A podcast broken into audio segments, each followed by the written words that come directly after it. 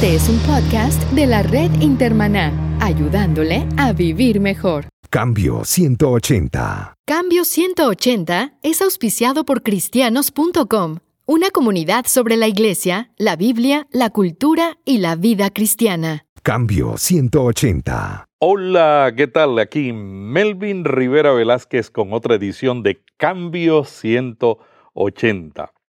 La semana pasada comenzamos un programa especial dedicado a cómo producir un podcast y escuchamos preguntas de Adriana Rodríguez y Natalie, comunicadoras colombianas. Hoy tendremos preguntas de Daniel Camilo Ortiz y de Edgar Ramírez.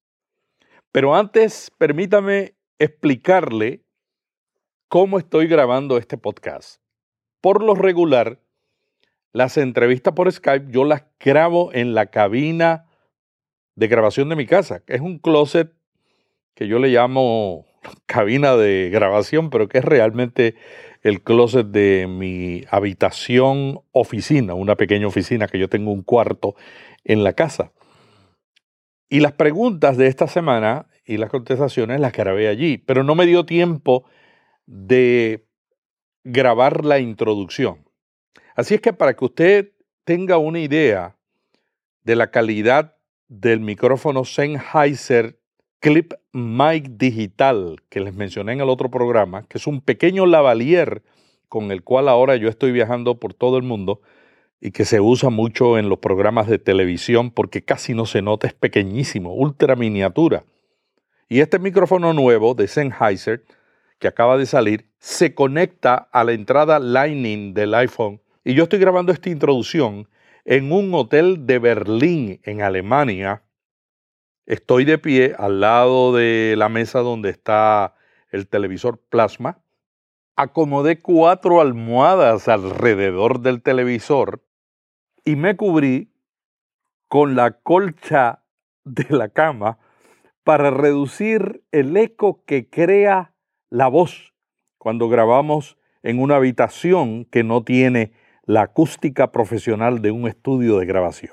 Normalmente donde nosotros grabamos los podcasts no tienen las condiciones de sonido, de aislamiento del sonido para grabar profesionalmente.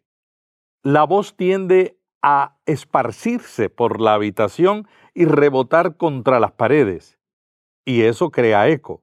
Y el eco en una grabación suena horrible y molesta al oyente. Para reducir el eco, lo que se hace es que se ponen materiales absorbentes.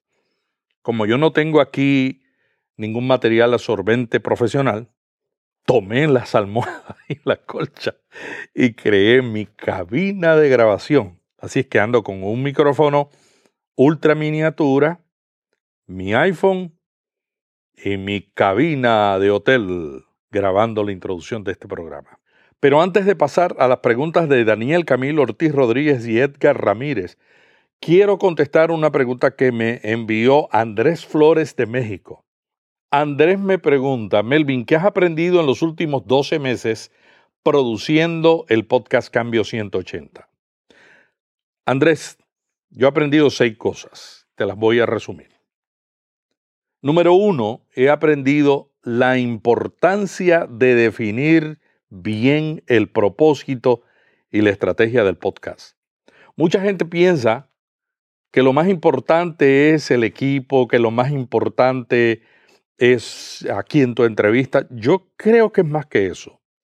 Tú tienes que saber por qué estás haciendo el podcast, la estrategia, cómo lo vas a producir, cómo lo vas a promover para que la gente sepa que existe y vengan y lo escuchen. Pero lo más importante es que el podcast añada valor a la vida del oyente. Y esa es la pregunta que yo me hago todas las semanas cuando invito a una persona al programa, cuando preparo las preguntas para la entrevista. ¿Qué valor tiene lo que estoy tratando en este programa para la vida de un pastor y de un líder de la iglesia que son mi público objetivo.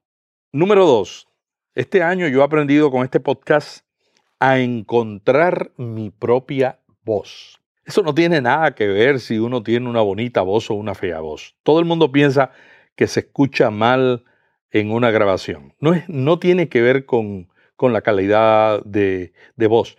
Las mejores voces son las que suenan naturales, no son las que suenan así de locutor engoladas. Encontrar tu propia voz es como distinguirte de otros podcasts que la gente está escuchando. Y para mí esa es la segunda lección que aprendí este año. Número tres, aprendí a hablarle al oyente, hablarle a usted, como si fuera una sola persona, una persona que yo conozco, respeto su inteligencia, aprecio el trabajo que hace y quiero ayudarle. No importa cuántos me estén escuchando, siempre debo hablarle a una sola persona. Y eso lo aprendí en la radio, donde nosotros nunca decíamos señoras y señores, sino que nos dirigíamos a un oyente. Cuando usted se dirige a una persona y usted tiene esa persona en su mente, lo que nosotros en podcasting llamamos el avatar, usted va a hablar de una manera diferente. Las pausas, les va a comunicar importancia a lo siguiente que va a decir. Y todo eso porque usted está pensando en un solo oyente. Número cuatro, he aprendido que tengo que proveer la información a la velocidad que la persona la puede recibir. Yo soy muy acelerado. Yo me gradué de primer grado de escuela primaria a los cinco años. Y mis amigos saben que a veces son muy acelerados. Entonces tengo que aprender que yo conozco la información, yo sé lo que estoy diciendo, yo sé el tema del que van a hablar mis entrevistados cuando los entrevisto, pero la persona que me está escuchando está escuchándome haciendo otras tareas. No está utilizando todos los sentidos, está solamente utilizando el sentido del oído. Y yo tengo que considerar todas esas cosas porque eso significa que no tiene toda la atención, que su atención está dividida. Así es que yo tengo que proveer la información a la velocidad que la persona la puede recibir. Número 5. He aprendido que tengo que escribir de la misma manera en que hablo. Y al leerlo no debe sonar leído. Todo lo que usted acaba de escuchar en esta introducción, yo lo escribí. Y algunas partes del podcast son escritas, otras no. Pero yo no puedo leerlas de manera que usted se dé cuenta que yo estoy leyendo. Tengo que hacerlo de una manera diferente. Y para eso uso pausas, semipausas, cambio la velocidad al leer y logro ese sentido de que no estoy leyendo. Número 6. Aprendí este año que la información tiene que ser correcta para lograr la credibilidad que usted espera de mí. Yo tengo que asegurarme que lo que yo digo es correcto y que el contenido que dicen mis invitados, aunque sea su opinión personal, tiene que ser correcto. Aunque no estemos de acuerdo con ello, tiene que ser correcto. Y debo evitar al máximo cometer errores. A veces es imposible no cometer errores, no somos perfectos, pero yo debo tener la intención de proveer información veraz y cometer el mínimo de errores. Y antes de cometer otro error más, voy a, presentarle a mis invitados de esta semana, Daniel Camilo Ortiz Rodríguez y Edgar Ramírez, comunicadores colombianos, que ellos nos traen las preguntas sobre cómo producir un podcast. Y gracias a ellos y a Natalie y Adriana, que fueron los que originaron la idea de crear este podcast sobre ese tema.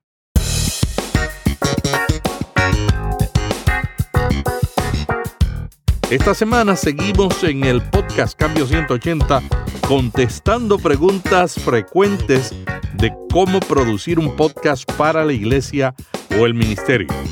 La semana pasada contestamos preguntas de las comunicadoras colombianas Adriana Rodríguez y Natalie. Hoy responderemos a las inquietudes de Daniel Camilo Ortiz Rodríguez y Edgar Ramírez. Hola Melvin, te habla Daniel. Eh, un gusto estar acá en Cambio 180. Hola Daniel, ¿cómo estás? Cuéntame, ¿un podcast requiere edición? Si es así, ¿cómo puedo editarlo si no, no soy un experto en este tema? Se pueden hacer de dos maneras. Uno lo puede grabar y transmitir tal y como lo grabó. Yo prefiero editarlo. La ventaja de editarlo es que eliminamos los E, los mm, inclusive también ruidos, porque cuando nosotros estamos hablando, a veces tenemos muletillas y esas muletillas distraen la atención. Por supuesto, hay dos teorías. Hay alguna gente que dice, no, es mejor dejarlo con esas muletillas para que se vea natural. Y otros dicen, esas muletillas distraen. Yo he entrevistado a gente que tiene tantas muletillas que yo he estado muchísimo tiempo haciéndolos lucir bien. Y otros que no he tenido que editar nada. Yo aprendí a editar cuando trabajé en la radio. Yo trabajé 13 años de mi vida en la radio. Comencé como locutor en una emisora cristiana y me convertí en esa emisora cristiana.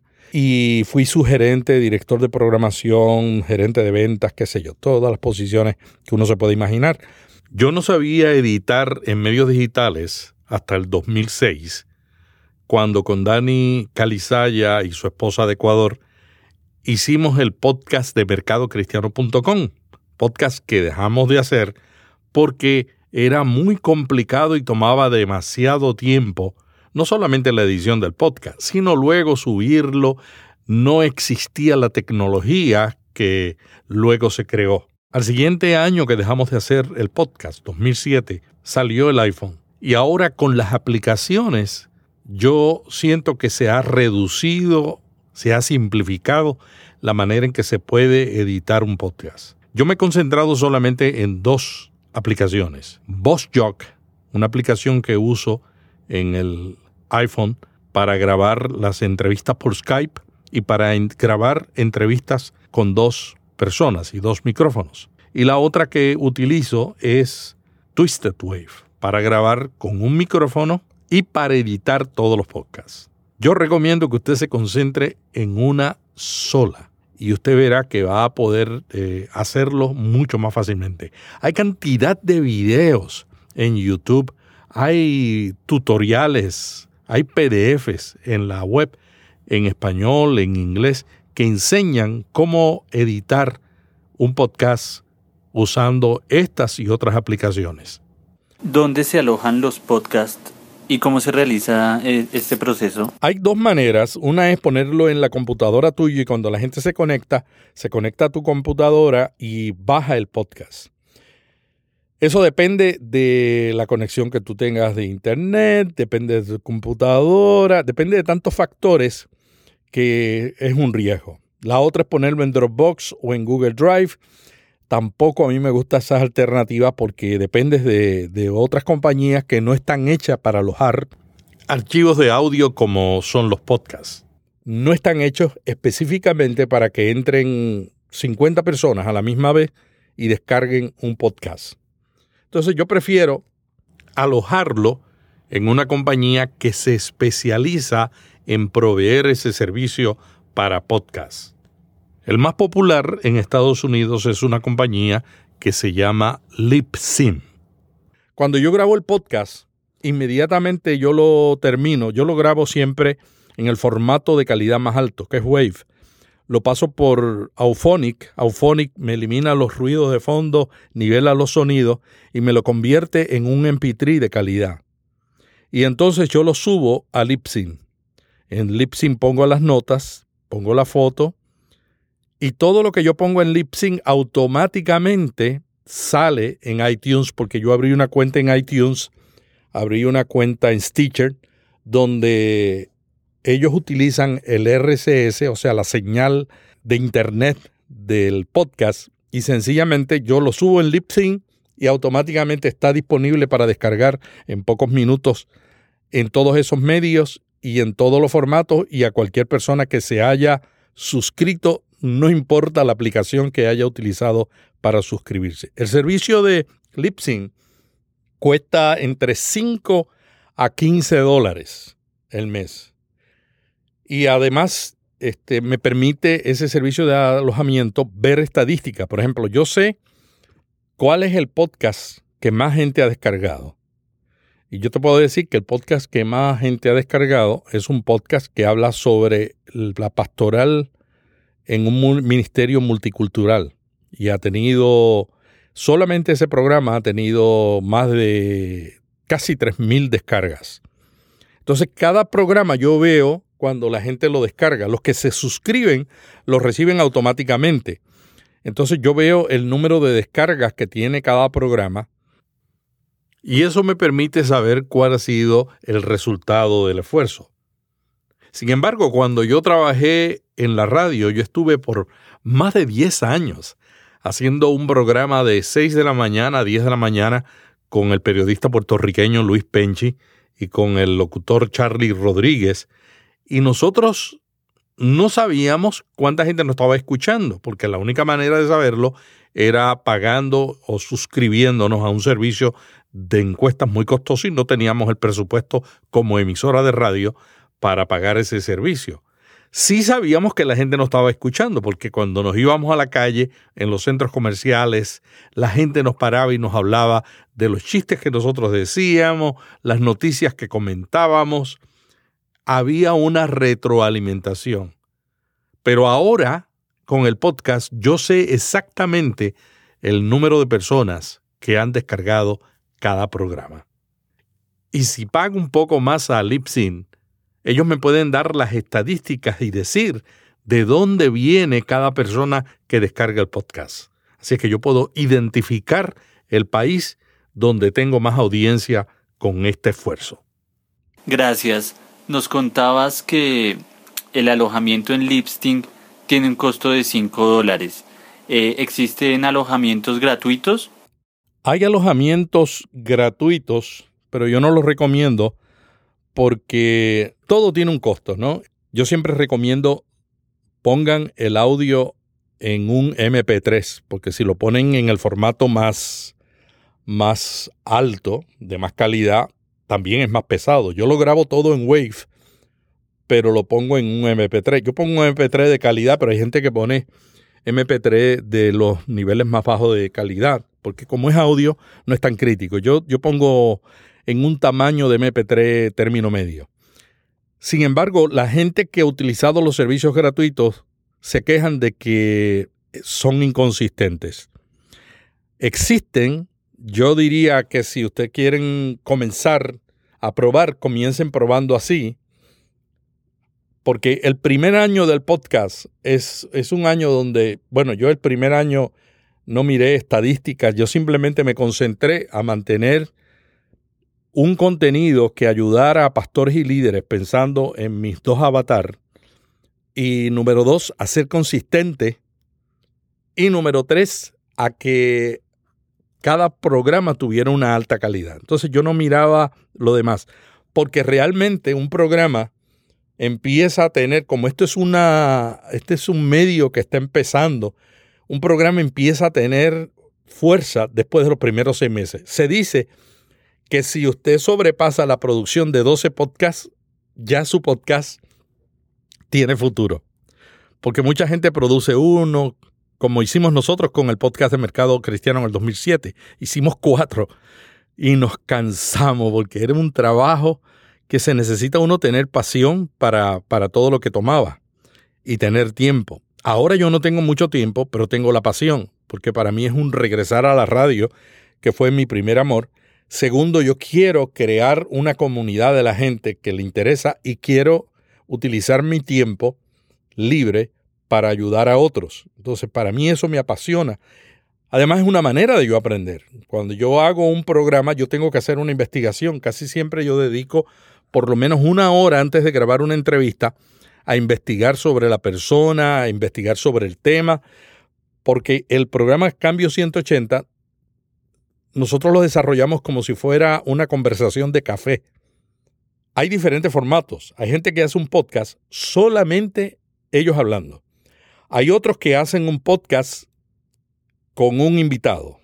Hay otros que hacen un podcast con, un, con una persona a su lado, como Michael Hyatt, el escritor famoso que fue presidente de Thomas Nelson. Él tiene a una escritora cristiana también, y ambos hacen el podcast entre, entre los dos.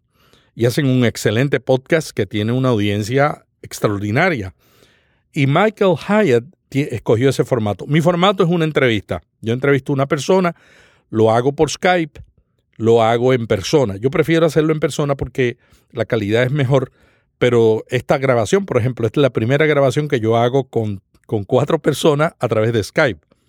Entonces, sí se puede hacer todo esto y sí se puede alojar el podcast en un sitio económico o gratuito, pero si usted quiere una experiencia buena, es mejor buscar otra alternativa. Es más, yo preferiría poner en un servidor mío que usar uno de los servicios gratuitos que existen, porque por lo menos el servidor yo lo controlo. Y si el servidor es una computadora vieja que yo tengo en casa, yo sé, y si busco la ayuda de algún hermano de la iglesia experto en computadora, yo sé que puedo hacer algo, tener un contenido disponible. Sí, Melvin, tengo otra pregunta. Eh, ¿Cuánto tiempo está disponible un podcast para el público? ¿Y hay un límite de subida eh, de los podcasts?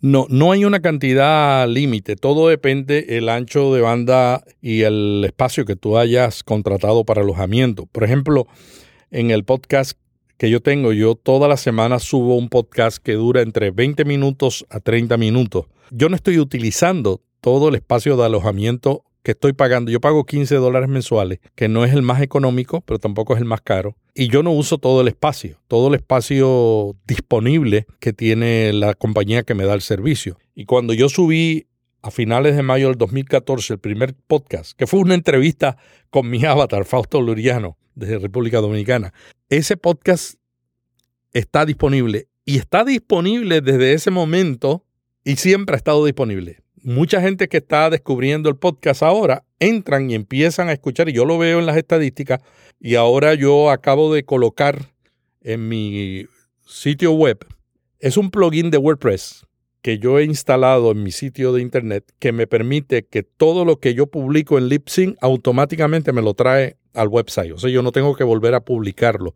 Simplemente entro y le añado la foto. Por ejemplo, yo lo instalé en cristianos.com, además de cambio180.com, y ese plugin me trajo a cristianos.com el programa número uno que yo publiqué en mayo del año pasado, porque yo no tenía, yo no tenía todos los podcasts en cristianos.com, que es el sitio que dirige mi esposa, Aradí Rivera, sino que los tenía en melvinriviera.com, luego lo cambié a cambio 180 y a cristianos.com. Entonces, el mes pasado dije, hay que poner orden. Entonces ahora yo lo publico en cambio 180 y los tengo en cristianos.com, pero los tengo todos. Y lo hice con, con un plugin que costó como 37 dólares, pero que me permite agilizar y automatizar todo el sistema. Melvin, buenos días, buenos días para todos. Quisiera saber cuál es la mejor forma, la mejor estrategia para difundir un podcast y así lograr que la audiencia crezca día a día. Yo creo que lo más importante es usar los medios sociales. Uno tiene una cantidad de seguidores que Michael Hyatt ha llamado la plataforma.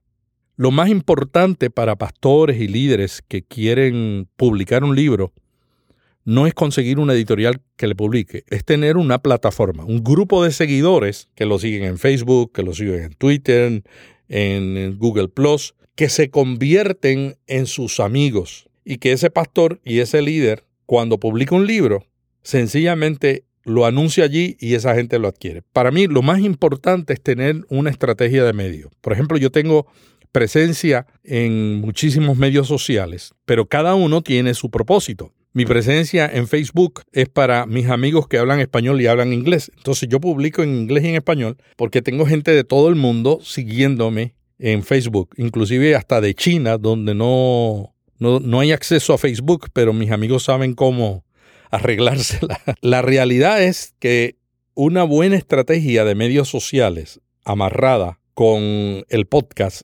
es la manera conveniente. Una cosa que yo le ayudé a hacer a mi esposa en el 2007, cuando ella dirigía Mercado Cristiano, tenía un boletín semanal. Mercado Cristiano comenzó en el 1997, cuando la Internet estaba naciendo. Y en el 2007 Mercado Cristiano tardó 10 años y tenía 100.000 personas suscritas al boletín.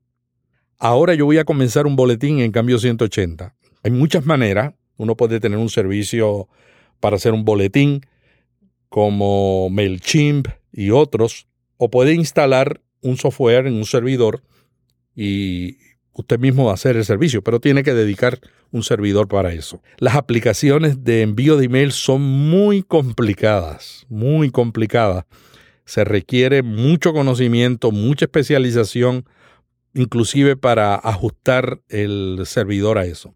Entonces yo diría que la mejor manera de difundir un podcast y ganar audiencia es con una buena estrategia de medios sociales y con un boletín que le permite mantener a la gente informada, porque como es una tecnología nueva, hay gente que no sabe cómo suscribirse. Por ejemplo, yo escribí un artículo hace tres meses sobre cómo escuchar un podcast, porque me di cuenta que muchos amigos me estaban siguiendo, pero no, no descargaban el podcast. Sencillamente iban al sitio de internet, se sentaban en la computadora y esperaban ahí hasta que el podcast terminaba. Cuando existen cantidad de aplicaciones para escuchar podcasts. Por ejemplo, yo utilizo una aplicación para escuchar mis podcasts, se llama Overcast. Y con Overcast yo escucho docenas de podcasts, porque otra, otra cosa que yo le recomiendo, si usted escogió un tema, digamos que usted va a hacer un podcast, dice, yo voy a hacer un, un podcast para diseñadores. Ok, entonces suscríbase a podcasts sobre diseño. Yo todas las semanas, cuando voy a la oficina, cuando estoy en una oficina, un médico, inclusive cuando voy a la iglesia, yo voy escuchando podcasts. Y yo escucho podcasts de diferente gente, seculares, pero también escucho podcasts religiosos. Por ejemplo, yo escucho un podcast de un pastor de Canadá, un podcast excelente. Escucho un podcast que se llama Unbelievable, de un muchacho de, de Inglaterra que hace un podcast donde trae a gente, por ejemplo, la semana pasada trajo a un homosexual cristiano que se cambió de, sexo y a un homosexual, a un ex homosexual cristiano que es eh, científico y que estaban debatiendo el tema si se nace con genes que te llevan al homosexualismo o es una conducta aprendida. Cosas como esa eh, temas que realmente la iglesia está discutiendo, a veces los discute mal. Entonces yo me, dedico a, a, escuchar podcasts que tienen que ver con el liderazgo y con la temática. Sigo también podcasts de social media, de la iglesia y seculares y sobre liderazgo e innovación. Una pregunta que tenía pensada y que se ha ido contestando a través del programa es, yo quiero saber qué equipo usa Melvin para realizar Cambio 180. En alguna ocasión usted comentaba que estaba editando el programa en un avión y me llamó la atención porque en todo lo relacionado con radio y audio uno siempre se imagina cabinas, equipos, mezcladores, micrófonos y pues, me, surgió desde ese día la inquietud cómo edita, cómo trabaja, cómo realiza Cambio 180 Melvin. Te voy a explicar el proceso uso. Yo hago la entrevista. Cuando hago entrevistas por Skype, entro al closet ¿no? Porque el closet ya me evita el ruido de mis nietas que está o mis nietos que están aquí ahora mismo y entonces o sonidos de la calle, ¿no? Yo grabo el podcast, después que lo grabo, inmediatamente, no importa dónde esté, lo primero que hago es subirlo a Dropbox. Entonces yo lo subo a Dropbox porque yo grabo en un iPhone y mucha gente le da temor usar software porque se puede dañar. Software no es como una grabadora, pero yo no he tenido ningún problema y yo he hecho más de 50 entrevistas en el teléfono celular. Pero lo primero que hago, la subo a Dropbox. Después que la tengo en Dropbox, tan pronto tengo la primera oportunidad, la edito. A veces yo la edito en un avión, en un hotel, en, en, en, cualquier lugar inesperado. Yo tengo unos audífonos Bose pequeños y, y, donde quiera que estoy estoy oyendo podcast y cuando veo que tengo oportunidad de editar, ahí mismo edito. La gente ni se da cuenta que yo estoy editando un podcast y a veces estoy en un sitio con mucha gente, ¿no? Y lo edito. Yo tengo grabado la introducción del programa con un locutor que me hizo la introducción de Cambio 180, pero también tengo dos locutoras que me grabaron unas promociones. Esas locutoras son locutoras de un sitio que se llama Fiverr. Fiverr, F-I-B-E-R-R, ofrece diseño de logos, videos y locutores. Y yo pagué 5 dólares por el servicio de grabar esa promoción que dice Cambio 180. Es una presentación de, de o de cristianos.com, qué sé yo. Ese servicio me costó 5 dólares. El locutor no, el locutor es un amigo de, mi hija, un venezolano, pero usted inclusive la música que usted tiene la puede conseguir en, en, internet gratuita. No se meta en problemas porque no se puede tomar cualquier música. Hay que usar una música donde los derechos de autor estén cubiertos. Así que yo entré a internet, entré a un sitio donde el, que creó la música dijo, mi música está disponible gratuita, si usted la quiere usar, bajé la canción y esa es la que uso de tema. Y los locutores, como dije, la locutora, pues en Fiverr, yo le mandé el texto por Fiverr, por la aplicación, y pagué 5 dólares y me envió el audio. Y entonces cuando yo termino de editar la entrevista, le añado la introducción y le añado el cierre y la vuelvo a subir a Dropbox. Después que la tengo en Dropbox, de ahí la saco a la aplicación que se conoce como Auphonic para nivelar los sonidos y de ahí la publico en Libsyn. ¿Cuánto tiempo me toma todo eso? Bueno, toma tiempo. Ese programa de media hora a mí me toma por lo menos la investigación antes del programa una hora la entrevista por lo menos una hora y la edición y la publicación por lo menos dos horas. O sea, cada programita me salen cuatro horas, pero es porque yo estoy buscando la mejor calidad. Yo podría grabar la entrevista usando VoxJock y sencillamente no la edito, porque VoxJock es una aplicación para grabar pero no para editar, y subirla inmediatamente de VoxJock a Libsyn o a mi servidor, VozJock, una aplicación que vale 10 dólares, le permite a usted crear un, podcast y de ahí publicarlo por 10 dólares. Si usted tiene un, un servidor, ¿no? Que esa es otra alternativa. Pero yo prefiero hacerlo de más calidad. Entonces yo me doy el trabajo de editarlo y luego en Auphonic primero nivelar los niveles de sonido, eliminar los sonidos de fondo y luego subirlo. Bueno, yo espero que esta información les, les haya ayudado. Muchas gracias y ha sido un privilegio. Hace tiempo que yo tenía la idea de hacer un programa de sobre cómo hacer un podcast y cuando Adriana me, me escribió yo dije, ah, esta es la oportunidad díganme las preguntas.